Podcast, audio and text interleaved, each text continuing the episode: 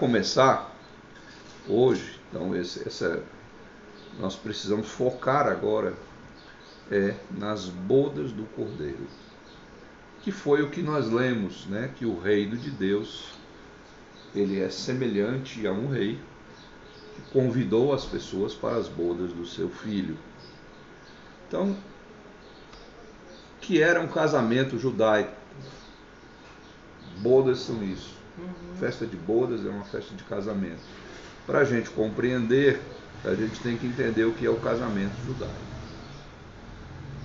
Bom, primeiro havia um contrato de casamento. Os judeus não se casavam porque ah, me apaixonei, ah, eu vou namorar com ela. Não havia esse conceito. Era feito um contrato de casamento, um compromisso. Entre as famílias, né? É. Então veja que quando Jacó se apaixonou por Raquel, né, ele foi a Labão e não tinha dinheiro para pagar um dote para ela, ele ofereceu sete anos do seu serviço. E Labão deu a ele a mais velha primeiro, que também era o costume. E aí, para ele ter Raquel com ele, ele ofereceu mais sete anos. Então era um contrato, o casamento era um contrato muito mais sério do que o noivado que a gente conhece hoje. E na presença de testemunhas, os termos desse casamento eram apresentados e aceitos. Então a bênção de Deus ali era declarada sobre aquela união.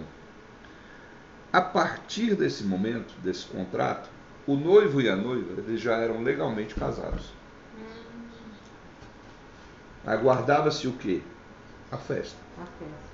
Então, isso poderia acontecer, como em alguns países acontece hoje, na Índia acontece, desse contrato ter ser feito com um jovem de 12 e uma jovem de 10.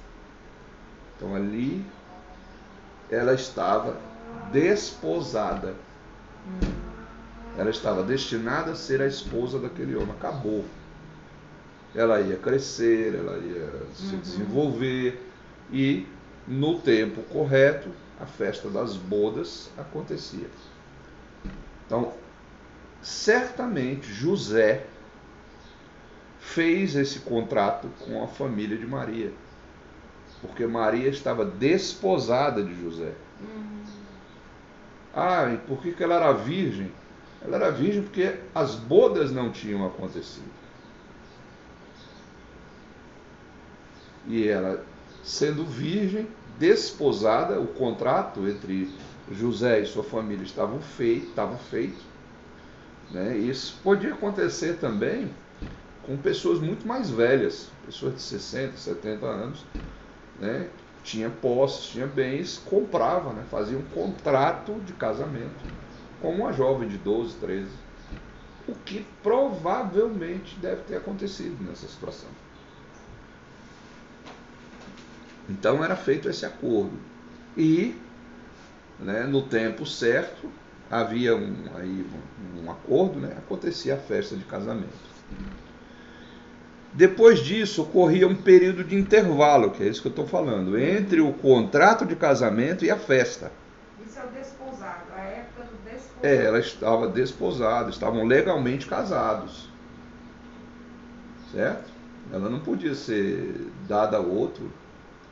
Então, quando isso aconteceu, quando é que isso aconteceu? Isso aconteceu quando o Saul fez esse contrato com Davi, trocou a filha por 100 prepulsos de filisteus.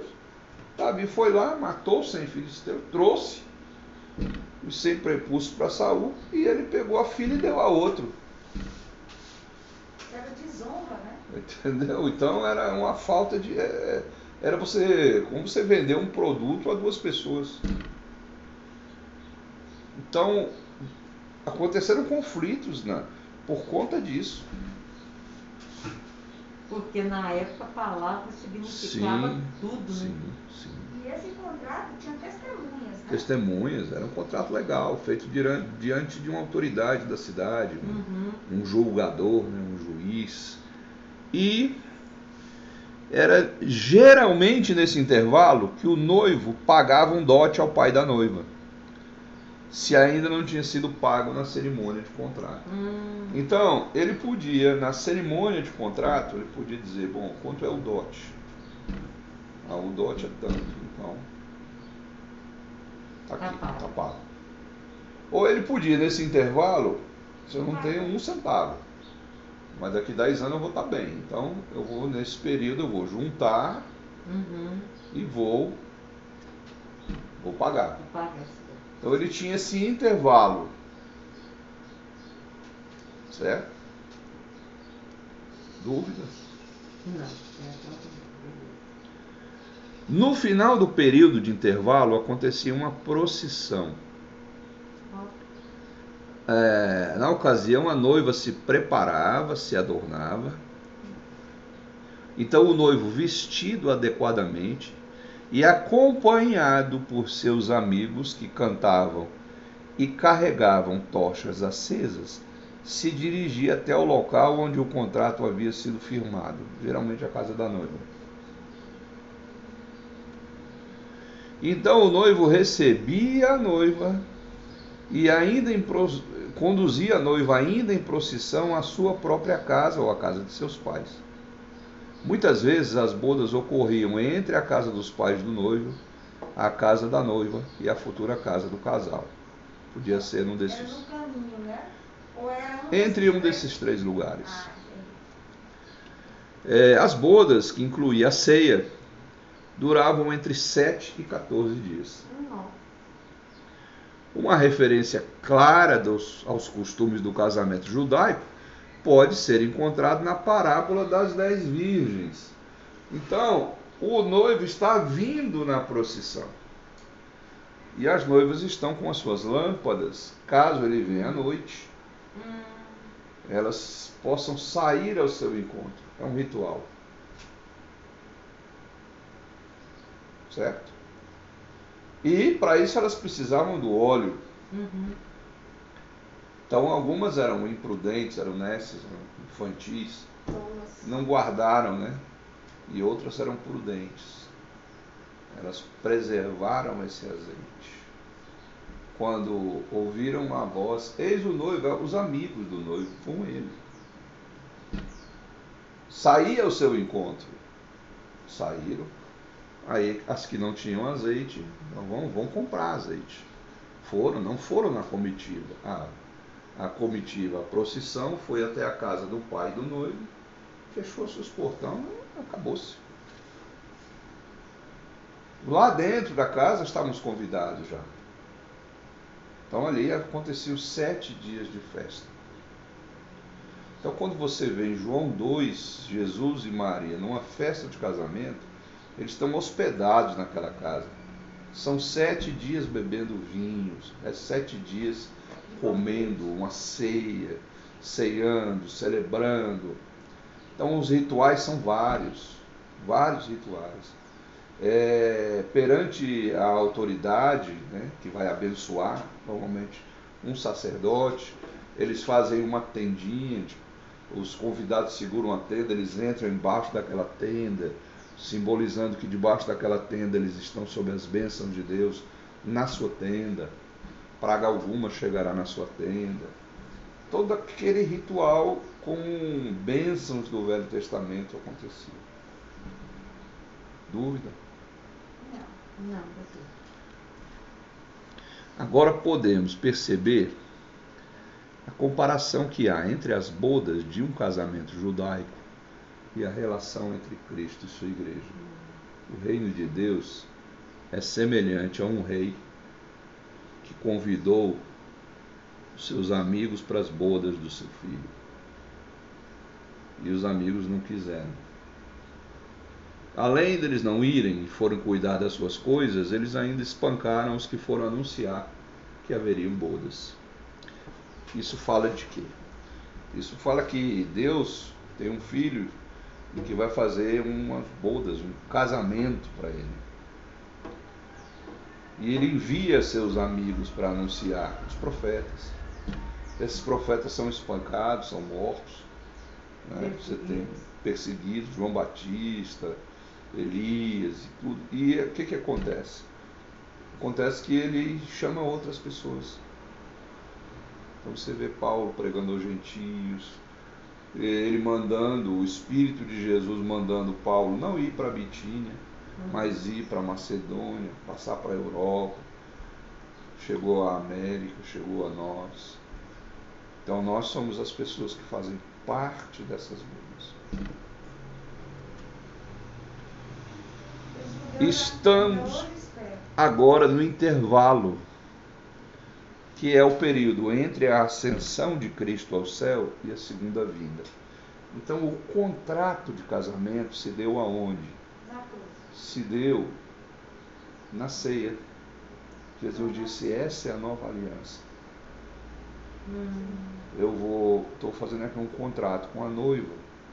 E esse é o, o pagamento é esse. Esse é o meu corpo. Hum. Esse é o meu sangue. Então, na cruz foi o pagamento da, do resgate. Cristo pagou, comprou a noiva com a sua própria vida. Ah, mas não se viu isso. Nunca se viu isso na história, porque aí como é que ele pode desposar a noiva se ele morre? Acontece que tem dois fatores aí. Um é que ele ressuscita. E o outro é que a matéria que ele deu para pagamento do resgate era a mais preciosa do universo. É o seu sangue puro, sem pecado. Então, ele, quando ele assume os nossos pecados, ele, ele faz o pagamento desse resgate.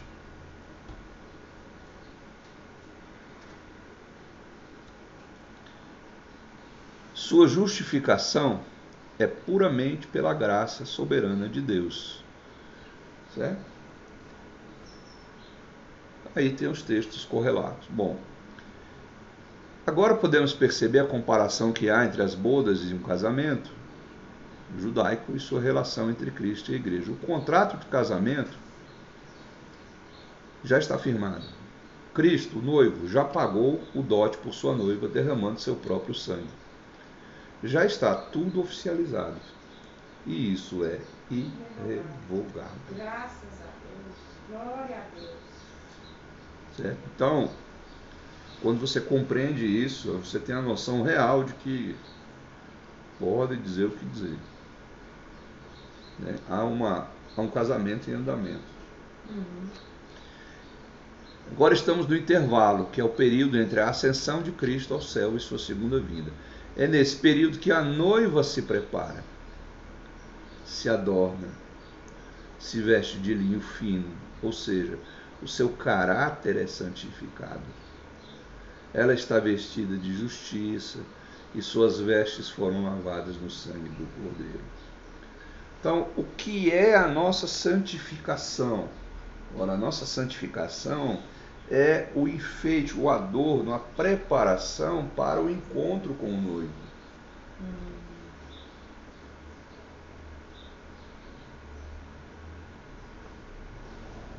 Certo até aí? Certo. Então, quando a gente insiste nesse tema de santificação, não é. As pessoas pensam assim, ah, é porque se pecar, Deus vai matar, vai, vai punir. E, e, a temática não é essa temática não é essa. A temática é eu preciso manter minhas vestes, as vestes da festa, as vestes das, das, da boda, das bodas do cordeiro, puras, hum, ornadas, né? E aí a justificação é puramente pela graça soberana de Deus. Aí a parábola das bodas, Mateus 22, que a gente leu, né? uhum. né? Então, existem duas parábolas das, de bodas. Uma dizendo que o pai convida as pessoas e eles não querem. E a outra parábola, ela já fala do ato do casamento, do noivo vindo. Né? O noivo tardou, tardando o noivo. Né? Tardou por quê? Porque ele veio na hora que ele, que ele quer. Tanto é que ela sustenta uma lamparina. É, então ela está ali. Hum. Então, quando você vê que esse, esses textos apocalípticos e escatológicos, eles são cheios de simbolismos. Então, o grande, o grande símbolo do Espírito Santo é o óleo, é o azeite. É, ele, ele tem alguns símbolos latentes na Bíblia: a água, o fogo e o óleo. É, então, o Espírito Santo é comparado a, essencialmente a esses três elementos. Então, por que a água? Né? Porque a água é fluida. Então, você tem as profecias de Ezequiel né? Ezequiel, a água subindo pelos joelhos, pelas coxas, o ombro, né? e aquela água vivifica. Você tem Jesus confirmando isso, a sua água viva. Né? Você vê Jesus, aquele que não nascer da água e do Espírito. Então, são referências ao Espírito Santo. Você tem o fogo purificador, né? Você vê o Pentecostes, o Espírito descendo como chama de fogo. E o óleo, ele vem da, da unção dos sacerdotes, da escolha. O óleo tem a ver com selo, com escolha. Então, quando Saul foi escolhido, o rei foi derramado sobre a sua cabeça um óleo perfumado. Davi, todos os levitas, todos os sacerdotes. Então, quando Pedro fala que nós somos uma nação de sacerdotes, ele está dizendo: todos nós temos esse óleo. E no encontro da comitiva da noiva, tinham umas com pouco óleo e tinham outras com óleo até sobrando. Elas estavam é, preservando este óleo para o encontro com o noivo. Então isso nos remete ao que? Nos remete ao fato de que elas estavam a igreja precisa preservar a purificação, a santificação pelo Espírito de Deus. Precisa estar cheia do óleo, cheia do Espírito. Aí você entende por que, é que Paulo fala enchei-vos do Espírito. Hum. Ele, na verdade, ele não está falando de embriaguez, ele está falando de enchimento do Espírito Santo. Amém? Amém. Aí existem textos correlatos. Então eu queria ler o Isaías 61, 10, eu queria lá no Velho Testamento para a gente ver o que, que diz esse texto de Isaías.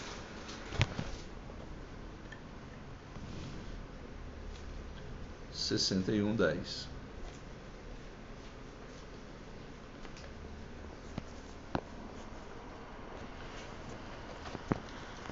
Nara, por favor, você lê esse 6110.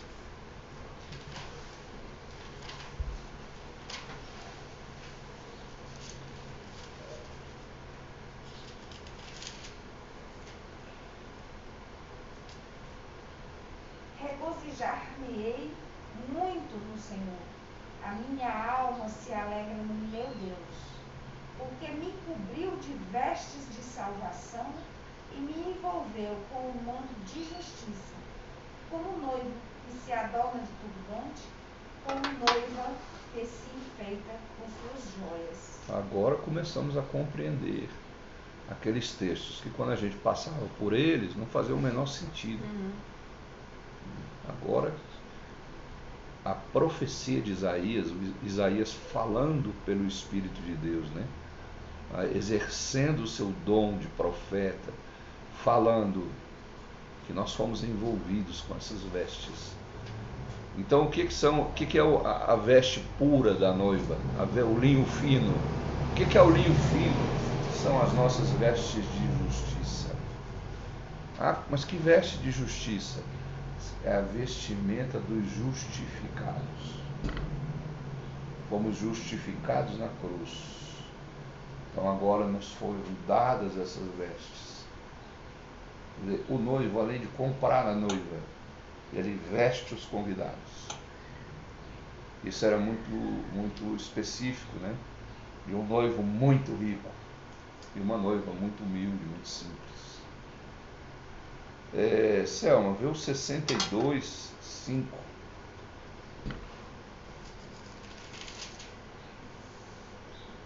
É, só uma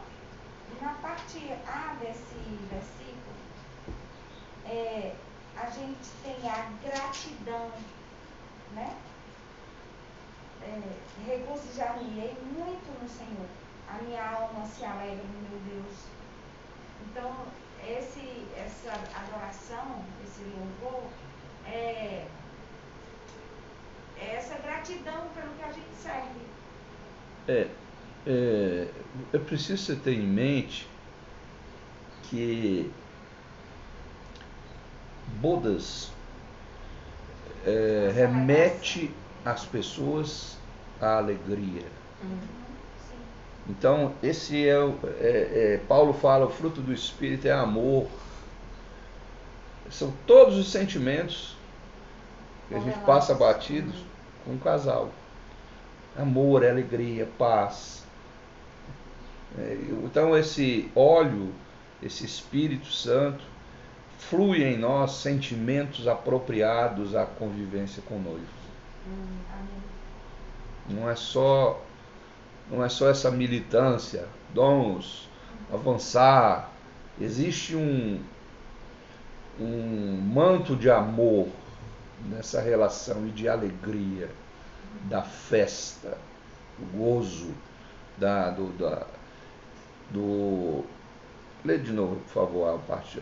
Regozijar-me. Regozijo a palavra que eu estava procurando. Do regozijo. Né? É, é, sentir gozo várias vezes, o regozijo. Né, da palavra, raiz da palavra, regozijar. Né? Muito. Muito, é uma felicidade extrema.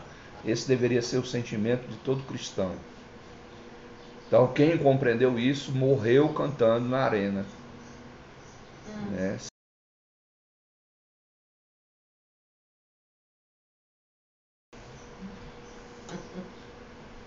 Mostrando essa.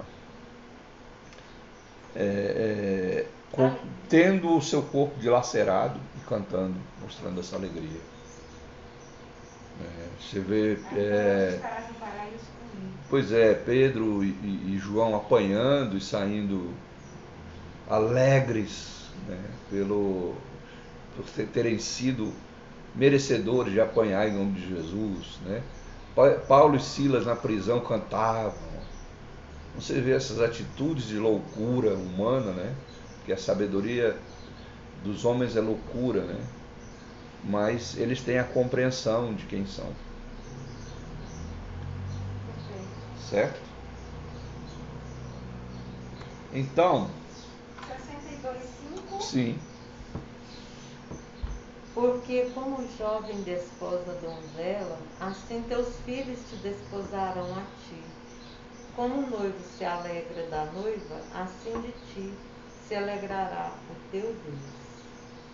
pronto, não há aí muito a traduzir, A né? traduzir. Então a, a, a, a esfera é de alegria. Então Deus se alegra com a igreja, Deus se alegra com essa conquista do filho, com esse pagamento desse resgate, com a sua noiva sendo recebida na família. Bom, a noiva do cordeiro é santa, fiel e espera pacientemente pelo fim do intervalo e ansiosa tem certeza da vinda do noivo. Então, existe no cristão uma ansiedade santa. Veja, né, ele está vindo. Será que ele já vem agora? Nossa, tomara que ele venha logo. Ansiedade. De espera do noivo, né? É, Então, quando a gente né, era jovem, que não tinha internet, essas coisas que a gente namorava, a gente sentia isso, né? Ah, eu vou ver o fulano, é, hoje é o dia que ele vem aqui, né? Hoje eu vou lá ver a minha. Tinha uma preparação e tinha esse sentimento, né? É, né? Uhum. Quando o período de intervalo chegar ao fim, o noivo virá para receber a sua noiva. Então, acompanhado por anjos de glória. Então, veja, ele vem no caminho e ele não, ele não bate na porta da casa da noiva. A noiva sai ao seu encontro. Ah, É o que Pe- Pedro Paulo fala. E assim seremos arrebatados para o encontro com o Senhor nos ares. Porque os ares são é a estrada, né, do céu à terra. Então ele vem com seus anjos em glória. Então a festa de casamento começará. Então vamos lá no Apocalipse 19 ver a festa de casamento.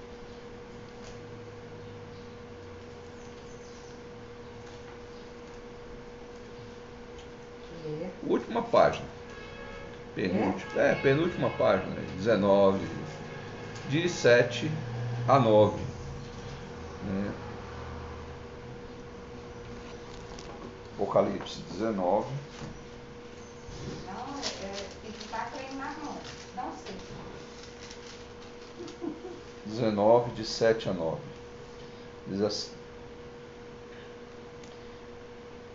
Alegremos-nos, olha lá de novo, uhum. as alegrias de Isaías, né? Exultemos e demos-lhe a glória, porque são chegadas as bodas do Cordeiro, cuja esposa a si mesmo já se ataviou, pois lhe foi dado vestir de linho finíssimo, resplandecente e puro, as roupas que o noivo deu a ela, né? Uhum. Porque o linho finíssimo são os atos de justiça dos santos. Uhum. Então me falou o anjo, escreve: Bem-aventurados aqueles que são chamados à ceia das bodas do Cordeiro. Veja como Jesus foi específico na parábola, na primeira parábola. Começou a ceia. Amigo, você não está com veste nupcial. Uhum. Então amarra e lança fora, você não faz parte disso. Porque muitos são chamados, poucos são os escolhidos. Bem-aventurados os que são chamados à ceia das bodas do Cordeiro. E acrescentou: são estas verdadeiras palavras de Deus.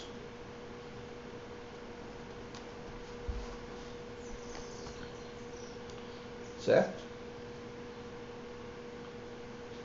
Então perceba que o impacto dessa revelação na cabeça de João foi tão grande que João se prostrou e adorou o anjo que trouxe a revelação. Leia o versículo seguinte. O 10. Prostrei-me ante os seus pés para adorá-lo. Ele, porém, me disse: Vê, não faças isso. Sou conservo teu e dos teus irmãos que mantêm o testemunho de Jesus adora a Deus, pois o testemunho de Jesus é o espírito da profecia. Testemunha aí o martírio, né? A palavra testemunha é mártir, né? Às vezes ela, ela se confunde na Bíblia, né? Porque ela tem dois sentidos. Então vamos, vamos ver o testemunho. Qual o testemunho de Jesus? É, é a sua a sua trajetória terrena, o seu martírio, né? sua morte, sua ressurreição. Então isso é o espírito da profecia. Toda a profecia. Aí vem Pedro dizendo, né? Toda a profecia, jamais profecia alguma foi dada por, por particular interpretação, mas homens santos falaram da parte de Deus mesmo, inspirados pelo Espírito Santo. Ah, é o espírito da profecia. Então, o espírito da profecia, a, a, a, toda profecia é voltada para isso. Então você tem histórias da profecia, dos livros de profecia, que são voltadas para isso. A aliança de Davi e Jonathan, morte de Isaac, na última hora foi providenciado um cordeiro, o cordeiro de Abel, as vestes que Deus fez para Adão, uhum. a serpente que morde o calcanhar, mas tem a cabeça esmagada. Você tem N eventos que compõem o que os judeus compreendem como profecia, e o espírito dessa profecia é o testemunho de Jesus. Tudo isso é em função do casamento.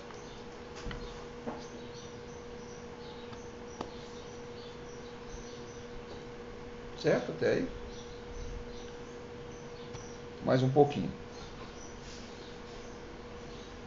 Vamos ver como é que. O é muito complexo, né? A gente, a gente estudando isso, aí a gente vê que isso, desde a criação, né? desde a criação. Pois é. né? Cada livro que a gente estudou apronta para as bodas. Não é? Cantares. Então, Que a gente não entendia, não entendia, não entendia, tá aí. Ah, o Cantares é essa declaração de amor De né? amor. Entre o noivo e a noiva. então, Como o noivo ama a noiva, como a noiva respeita, ama o E, noivo. o, e Quer estar adornada. As próprias profecias. Quem fez Tudo o indicava contrato? para isso, né? O contrato de noivado? O pai. O pai do noivo. uhum. E o noivo pagou o resgate. E o noivo pagou o resgate. Agora, isso é uma novidade, é uma, é uma novidade no sentido de ser um evento novo no universo. Porque o pai desposou Israel. Disse: Eu te atraí com laços de amor, mas Israel se curvou perante o seu poste, perante o seu monte. né? Que mal fiz eu para Israel, né? Te atraí com cordas de amor. Eis que o teu Criador é o teu marido. Osés, vai na casa de prostituição e toma uma esposa e tem filho com ela. Assim vocês fizeram comigo. Então é um lamento de Deus porque eles não quiseram Deus como esposo. Mas aí o filho vem e faz um casamento com uma igreja agora purificada pelo Pai. Não é irrevogável isso. Por isso que não há essa coisa de ah, é, fulano se desviou, era crente deixou de ser. Não existe isso. Ele na verdade nunca foi. Hum. Porque o contrato é irrevogável, a purificação da Então, noiva. É, não foram dadas, não foram dadas leis à noiva. Olha, você não pode durante a espera, você não pode fazer isso, isso, isso. Não foram dadas leis como foi dada, dada no passado. Mas à noiva foi dada as vestes de justiça. A purificação foi feita. Bom, é importante notar a forma com que o apóstolo João organizou esse texto no conteúdo do livro de Apocalipse. O Apocalipse ele é organizado em sete sessões. Guarde essas palavras. Paralelas e progressivas. Ou seja, ele conta a mesma história várias vezes, porém, em cada uma delas a narrativa vai ficando mais intensa, mais clara e detalhada. Não é uma progressão ascendente, exceto as duas últimas, mas relatos paralelos. O que, que ele está dizendo com isso? Ele está dizendo: você pega aqui, vai estudar com testemunho de Jeová, vai estudar com os adventistas, eles fazem assim. Ó, primeiro acontece isso, depois isso, e vai até o fim. Certo?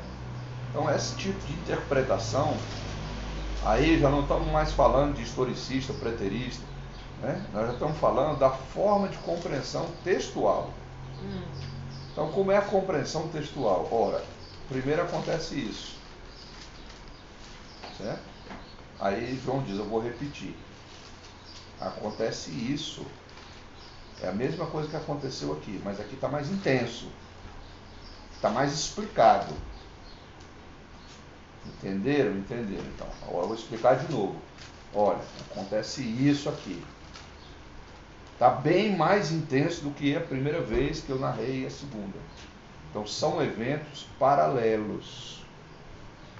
É uma história contada várias vezes. Como toda a mentalidade judaica. Como tudo na Bíblia. Então, quando você falou assim, isso é muito complexo, certo? você perceba que é uma coisa extremamente complexa, reservada a estudiosos, a sábios e tal. Mas você prega isso com uma pessoa sem letras. No momento que a pessoa crê e que ela recebe o Espírito de Deus, ela sente tudo isso. É, já observei isso. Ela carrega tudo isso, às vezes, com muito mais dignidade do que aquele que estuda. Por quê? Porque ela está envolvida nas vestes de justiça dadas pelo noivo. Hum. Ela é escolhida para o casamento. Então você pega uma pessoa extremamente simples, aí como por exemplo a dona Dona Regina, por exemplo, né? extremamente simples, mas você vê a pessoa envolvida nessa alegria, né? nessa alegria né? Ela não compreende nada disso aqui, mas ela estará lá. Mas há outros, né, Deus é, permite que haja uma compreensão maior, que haja um aprofundamento nessas coisas. Então, então você tem dois exemplos maravilhosos disso aí na Bíblia. Um é Pedro, é um pescador sem letras, rude, ignorante. E quando ele fala de Paulo, ele fala assim: olha, atentai nos escritos de Paulo, que são difíceis de compreender. Ele admite que a sua ignorância diante da sabedoria de Paulo e da, e da complexidade dos seus escritos. Mas são escrituras. Quer dizer, a mim coube escrever essas duas cartas aqui para vocês. E a profundidade do que Pedro fala é magnífico, é maravilhoso. As duas cartinhas de Pedro falam coisas tão profundas quanto todos os escritos de Paulo.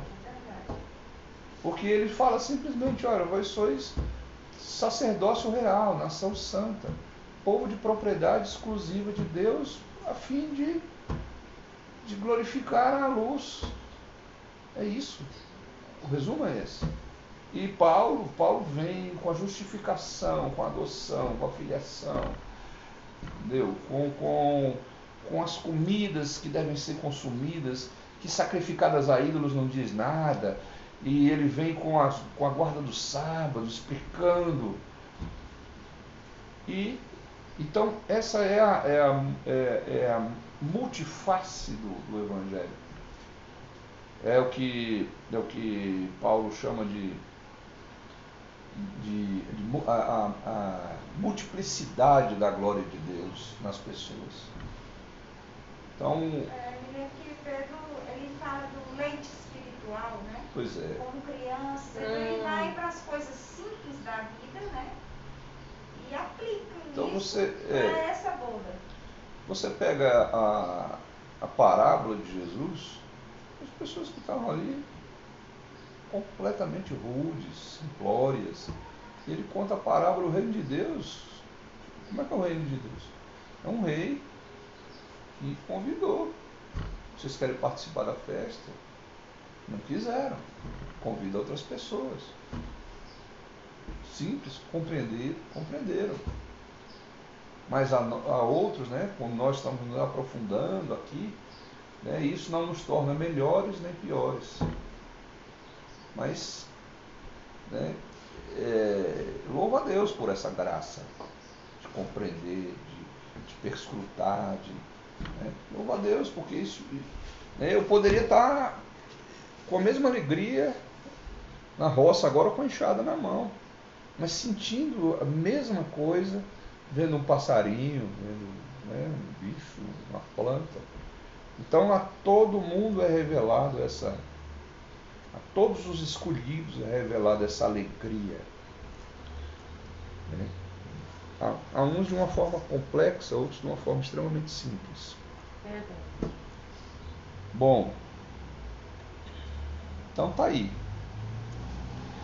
Capítulo 1 ao capítulo 3 de Apocalipse. Aí vamos dar uma olhadinha.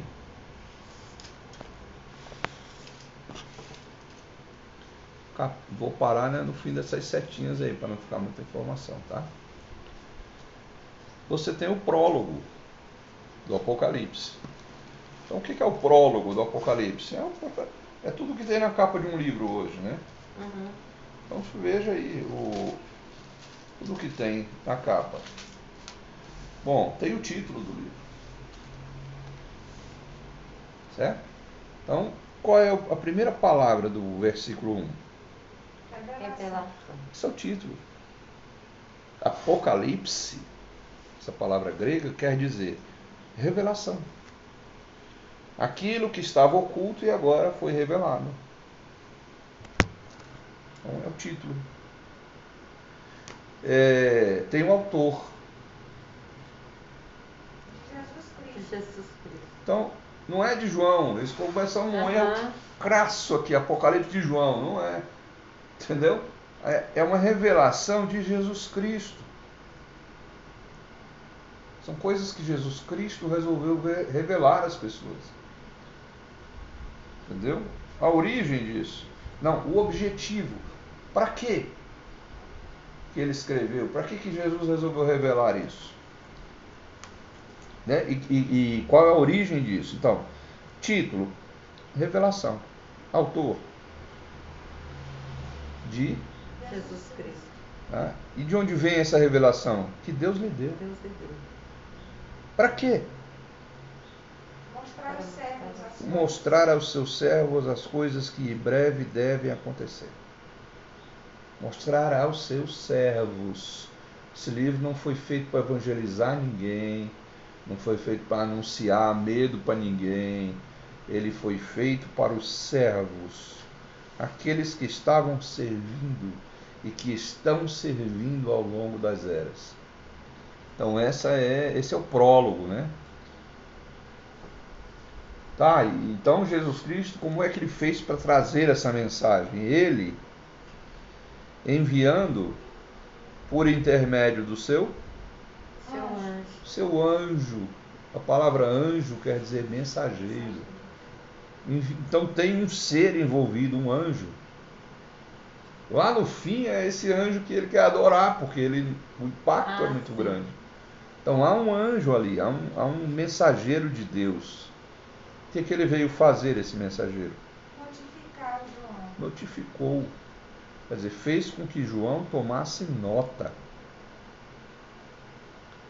O- Escreve isso, de vez em quando diz, O qual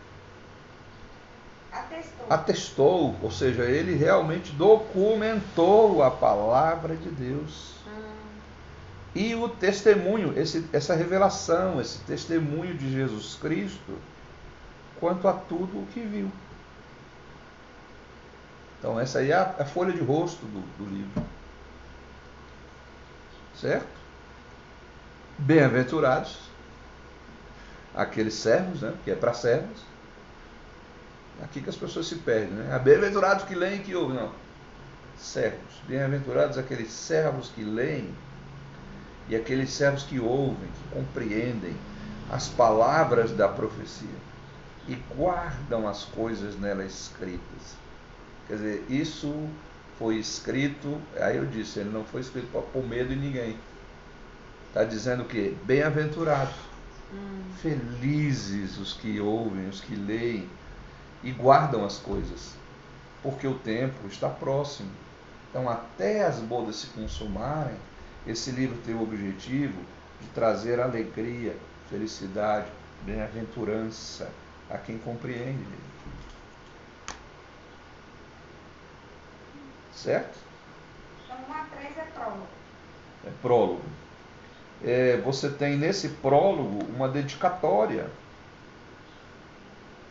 principalmente às sete igrejas que estavam na Ásia. Graça e paz a vós outros da parte daquele que é. Olha o eu sou aparecendo aqui, né? Uhum. Que era Que e que há de vir. Quem é esse que é, que era que há de vir? Jesus. Jesus, Acontece que nós estamos falando do reino de quem? Então, note, note a sutileza da coisa aí, certo? Hum. Aquele que é, que era e de vir não era Jesus. É Deus Pai. Ah, É o que é. É o eu sou. é o eu sou. Né? Quem mais? Da parte de quem? Sete espíritos. Aí o pessoal fica se debatendo quem são esses sete espíritos. Que sete espíritos é esse? E esquece que o livro é cheio de simbolismo. Então o que, que o sete representa? A perfeição. Certo? Até aí? Hum, tá. Os- Então não são Então. anjos. São. Pois é. Esses sete espíritos não são como os anjos, como nós, eles não. Não, é uma forma de se referir ao Espírito de Deus. Ah, tá. Certo até aí? Vou mostrar um texto para vocês. Se for preciso parar aí, a gente para, certo? Mas eu preciso mostrar esse texto para vocês. É, achar. Nossa, se você não fala aí, não esclarece isso, eu Não, já povo, os sete espíritos, quem são? Então, vejam. É, Porque dá, dá pra saber que são sete mesmo, aí fica confuso. Então, Vamos lá é, em Isaías 11. Vamos dar uma olhada nesses sete espíritos. Isaías 11, É, Isaías 11. Hum. Achei para a gente olhar esses sete espíritos, como é que eles, eles já aparecem nas profecias, simbolicamente, né?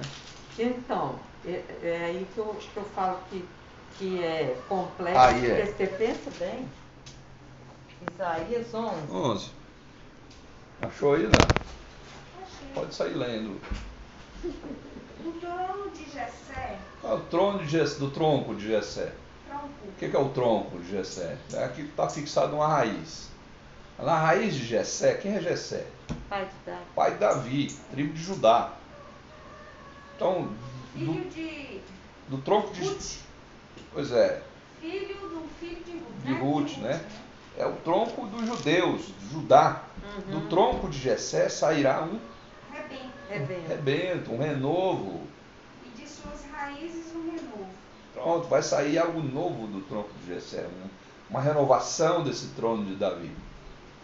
Repousará sobre ele o Espírito do Senhor, Um, o Espírito de sabedoria, dois, de entendimento, três, de conselho, quatro, de fortaleza, cinco, de conhecimento. Seis, e de temor. sete.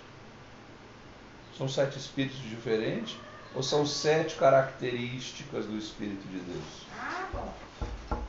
Perfeito. Está falando que do tronco de Jessé ele vai ter sete espíritos? Ou ele vai ter um espírito com sete? Com sete. O sete, a perfeição, o temor do Senhor, a sabedoria, o entendimento, a fortaleza. Então, voltemos ao Apocalipse. Pois Né? é, aí aqui ele está maiúsculo, por isso que ficou mais confuso. João, as sete igrejas, versículo 4, É, Isaías 11. 11. João, João? não, é Apocalipse 1, Ah, 4. ué. É que lá está escrito: Tá. João, Ah, tá. As sete igrejas se encontram na Ásia. Graça e paz a vós outros. Da parte daquele que é, do eu sou, né? que era, que há de vir. Da parte dos sete espíritos que se acham diante do seu trono. Então eu já falei do Pai e do Espírito, né? Vou falar do Filho agora. E da parte de Jesus Cristo, a fiel testemunha, o primogênito dos mortos e o soberano dos reis da terra aquele que nos ama, olha o noivo aí, né? E pelo seu sangue nos libertou dos nossos pecados e nos constituiu reino, Sacerdote, sacerdotes para o seu Deus e Pai. A Ele, a Jesus, né? A glória e o domínio pelos séculos dos séculos. Amém. Versículo 7. É um é um hino de vitória. Eis que vem com as nuvens. Todo olho verá, até quantos o traspassaram. Traspassaram ele, né? Furaram ele, né? Traspassaram seu corpo. Até esses verão e todas as tribos da terra se lamentarão sobre ele. Certamente. Assim seja. Amém. eles que vêm com as nuvens, e todo olho verá, até os que traspassaram, até os ímpios, os que não acreditaram. e todas as tribos da terra se lamentarão sobre ele. Certamente, amém. Aí agora vem uma, uma fala de confirmação de que isso aqui não é da cabeça de João, de que há um mensageiro por trás, que há um Jesus Cristo que recebeu de Deus é, revelações para mostrar aos seus servos. Ele diz: Eu sou o Alfa e o Ômega. É, o Alfa é a primeira letra né, do alfabeto grego, o Ômega é a última. Eu sou o Alfa e o Ômega, eu sou o A e o Z. Né? Uhum. Diz o Senhor Deus, aquele que é, que era, que há de vir, o Todo-Poderoso. Esse há de vir é vir a ser, porque Deus não vem. Vem, ele vai habitar com os homens. Não, mas não vamos para lá. Vamos encontrar nos ares. Mas ele vai fazer novos céus e nova terra. Ele habitará com eles. Hum. Mas vamos chegar lá, né? Meu Deus. e vou terminar aqui, nesses versículos. Né? Eu, João, aqui agora o escritor, hum. irmão vosso, companheiro na tribulação, no reino, na perseverança em Jesus, achei-me na ilha chamada Pátimos por causa da palavra de Deus e do testemunho de Jesus. Estava preso em Preso em Pátimos. Tentaram silenciar João, isolando ele numa ilha. Como é que essa carta saiu de lá? Pelos visitantes. Ele podia ser Podia. visitado. Achei-me em espírito no dia do Senhor. Pronto, começa por aí. No dia do Senhor, achou-se João em espírito. João está no dia do Senhor, seu espírito foi transportado para lá. Tá? Então isso faz parte do que? Isso faz parte do prólogo. Ele não entrou no assunto ainda do livro. Ah, é? É. Achei-me em espírito no dia do Senhor. Então perceba que no último capítulo de João, quando Pedro vai até Jesus e Jesus pergunta a ele três vezes se ele o ama, uhum. e eles começam a, Jesus apacenta as minhas ovelhas. Pedro, quando tu fores velho, pegarão você pela mão, vão te levar onde você não quer. Segue-me. E, e, João explica, disse isso para, para simbolizar com que tipo de morte Pedro deveria louvar ao Senhor. Leram isso, João? Já foi? Quer ler? Achei no Espírito Não, porque me veio outra coisa. detrás de mim, grande voz. Aí, Pedro pergunta assim: E quanto a este? Vendo João, que seguia, Pedro perguntou para Jesus: E esse? Quer dizer, eu vou te seguir, eu vou morrer de cruz. E esse? Hum. Olha a resposta de Jesus. Se eu quero que ele fique até que eu venha, o que te importa? Hum. Então isso aqui é muito importante. Porque João lá faz questão de dizer, olha, Jesus não disse que aquele discípulo não morreria. Mas Jesus disse que queria que ele ficasse até que ele viesse. Então João ficou até que Jesus viesse.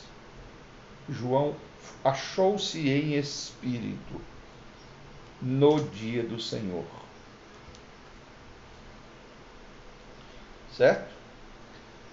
Ele estava no dia do Senhor, então ele ouviu por, no, na terra, ele estava no dia do Senhor, ouviu por detrás dele uma grande voz. Grande voz o quê? Como de trombeta. Como?